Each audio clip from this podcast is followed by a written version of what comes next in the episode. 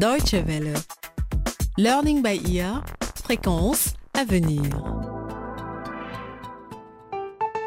Bonjour à tous et bienvenue à notre rendez-vous Learning by ear consacré aux droits de l'homme. Dans cette série de reportages, nous abordons différents aspects des droits et libertés tels qu'ils ont été énoncés par les Nations Unies dans leur Déclaration universelle des droits de l'homme. Tous les êtres humains naissent libres et égaux en dignité et en droit, et chacun, sans distinction aucune, peut s'appuyer sur la Déclaration pour accéder à tous les droits et les libertés qu'elle proclame. Ce sont en substance les valeurs fondamentales édictées par les articles 1 et 2 et dont tous les autres articles découlent. C'est le cas du numéro 19, selon lequel tout individu a droit à la liberté d'opinion et d'expression. Ce qui veut dire qu'il doit pouvoir exprimer ses idées où il le veut et comme il le veut sans être inquiété. Melissa Shemam est allée voir ce qu'il en est au Kenya.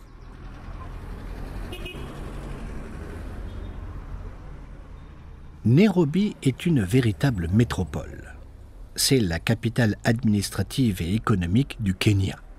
Par ailleurs, elle constitue aussi aujourd'hui le centre névralgique de nombreux médias pour l'ensemble de la région est-africaine et abrite les sièges de la plupart des organisations internationales et gouvernementales de la Corne de l'Afrique. Mais avant d'en arriver là, le pays a fait du chemin en termes de liberté et de respect des droits de l'homme. Au début des années 2000, le Kenya est sorti de plus de deux décennies de dictature sous le joug du président Daniel Arap Moi au pouvoir de 1978 à 2002.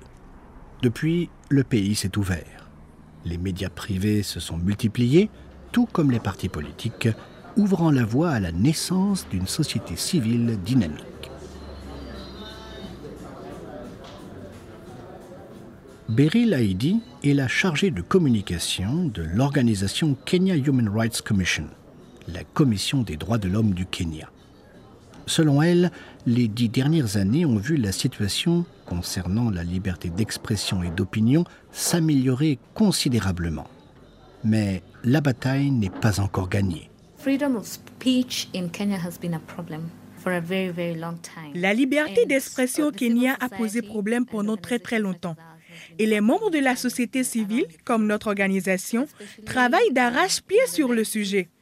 Dans les années 1990 surtout, mais aussi jusqu'au début des années 2000 et particulièrement en 2001, la liberté d'expression était menacée et les Kenyans avaient peur de s'exprimer publiquement parce qu'on ne savait jamais qui écoutait. Je me souviens que lorsque j'étais étudiante, nous étions très conscients de ce problème et nous restions prudents parce qu'on ne savait pas qui parmi nous était en fait un agent du gouvernement déguisé en étudiant. Mais les choses ont changé à présent, selon Beryl. D'après elle, c'est notamment dû à la Déclaration universelle des droits de l'homme et à son article 19, qui existe certes depuis longtemps, mais que seuls les récents gouvernements se sont engagés à respecter. Après la défaite d'Arap Moy en 2002 et l'ouverture qui a suivi, il a fallu attendre huit ans pour que le Kenya connaisse une grande avancée en matière de respect de la liberté d'opinion et d'expression. C'est l'année de la ratification de la nouvelle constitution kenyane, adoptée par référendum en août 2010. Selon Beryl Haïdi, elle a permis de grands changements.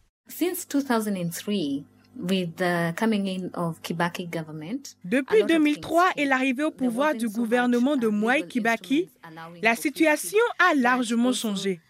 Pas tant du point de vue des instruments légaux, mais en ce qui concerne l'espace démocratique qui s'est élargi. Les Kenyans sentent qu'ils ont plus de liberté de parole, de liberté d'expression et aussi d'accès à l'information. Ces trois libertés vont ensemble et avec la liberté d'association. Mais malgré tout, il a fallu attendre 2010 et l'adoption de la nouvelle constitution pour voir ces progrès se concrétiser. L'article 33 de la nouvelle constitution kenyane garantit la liberté d'expression. L'article 36, la liberté d'association. Mais malgré ce pas en avant, la situation reste fragile au Kenya. car l'État n'a pas voté de loi qui rende effectif ce principe du respect de la liberté d'expression des citoyens. Il manque encore un outil pour leur garantir l'impunité en cas de litige. Le travail de la société civile doit donc à présent se concentrer sur la promotion d'une telle loi. Actuellement, notre commission fait partie du réseau appelé Réseau pour la liberté d'information. Nous prenons l'instauration d'une loi qui officialiserait ces droits et les protégerait. Car à présent, nous avons certes un gouvernement qui est tolérant, mais qui peut savoir comment sera le prochain Et sans une loi en vigueur, les avancées en la matière seront perdues. Le plus délicat dans la situation actuelle, c'est qu'il est difficile d'obtenir de réelles sanctions en cas de harcèlement des journalistes ou des membres de la société civile. Les services de sécurité et de renseignement de l'État, par exemple, sont régulièrement à l'origine d'écoutes et d'interceptions de messages, de courriels et SMS des personnes qu'ils surveillent, dans le but d'assurer la sécurité du pays. Mais selon Beryl, la plupart du temps, ces recherches sont réalisées sans aucun respect du droit à la vie privée. Les services de sécurité et de renseignement ont déjà formulé des menaces affirmant que si vos déclarations à travers des médias sociaux encouragent des discours haineux ou des violences, vous pouvez être arrêté. Donc, même sur Facebook ou sur Twitter, les gens font attention à ce qu'ils disent, car ils peuvent être arrêtés et accusés de discours haineux sans que ce type de discours ne soit vraiment défini ou que ce soit au Kenya. Pour beaucoup de Kenyans, cette réalité est un frein à un avenir meilleur, notamment pour les plus jeunes. Kenny Kariuki est un jeune juriste de 25 ans, fraîchement diplômé en Angleterre et au Kenya, qui souhaite devenir actif dans la lutte contre la corruption et travailler à la promotion des droits de l'homme dans son pays. Il a conscience des progrès réalisés pour ses concitoyens en matière d'exercice de leurs droits, mais il voit chaque jour les limites de ces améliorations.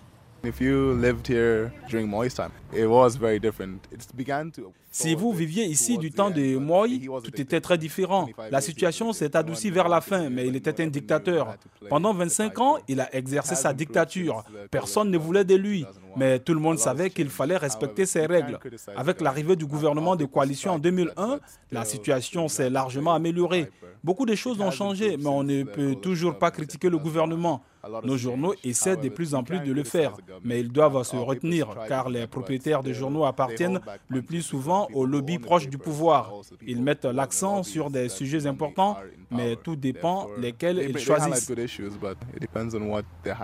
Et d'après son expérience, autant de jeunes citoyens que de jeunes juristes, les médias manquent d'indépendance et le public d'intérêt. En 10-15 ans, un groupe de satiristes et de critiques a émergé. Il existe des émissions comme Ridicule et XYZ. Beaucoup de programmes se moquent de nos politiciens. Néanmoins, nos principaux groupes médiatiques, La Nation, Le Standard, le peuple sont aux mains des plus grandes familles ou entreprises kenyanes. Ils ont donc des intérêts marqués et s'ils sont politisés, ils privilégient certains thèmes. Donc, nous avons une certaine liberté d'expression, mais il faut voir laquelle.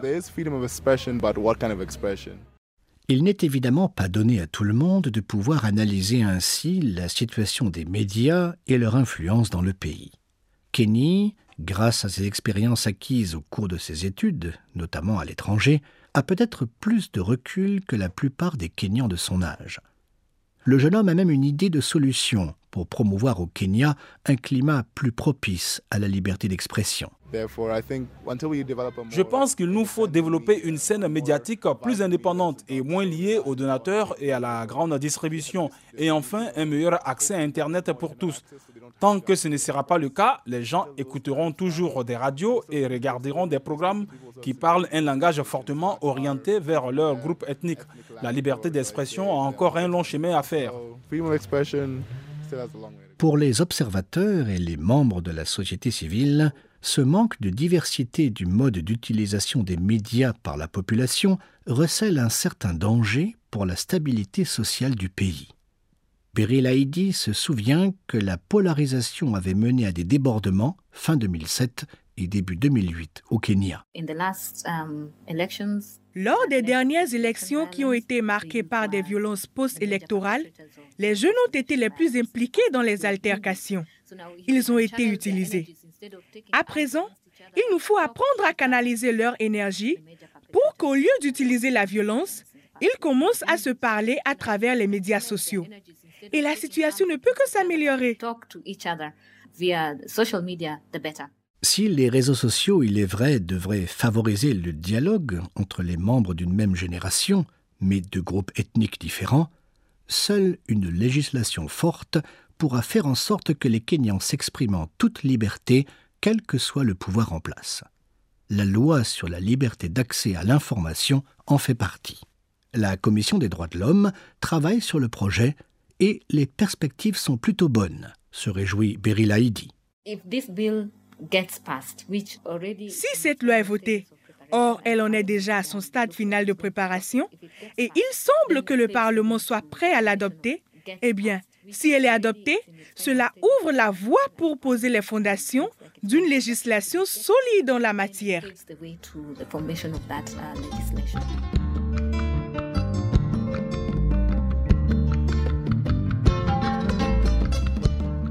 Une législation ancrée dans la Constitution, c'est peut-être la solution, en Afrique comme ailleurs, pour qu'avec le temps, la liberté d'opinion et d'expression entre définitivement dans les mœurs.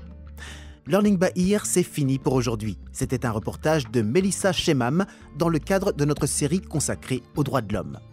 Faites-nous part de vos réactions, suggestions et remarques par courriel à l'adresse suivante français.dw.de. Pour réécouter nos séries ou vous informer sur notre programme Learning by Ear, rendez-vous sur notre site internet dw.de/lbe. Merci de votre fidélité, au revoir et à très bientôt.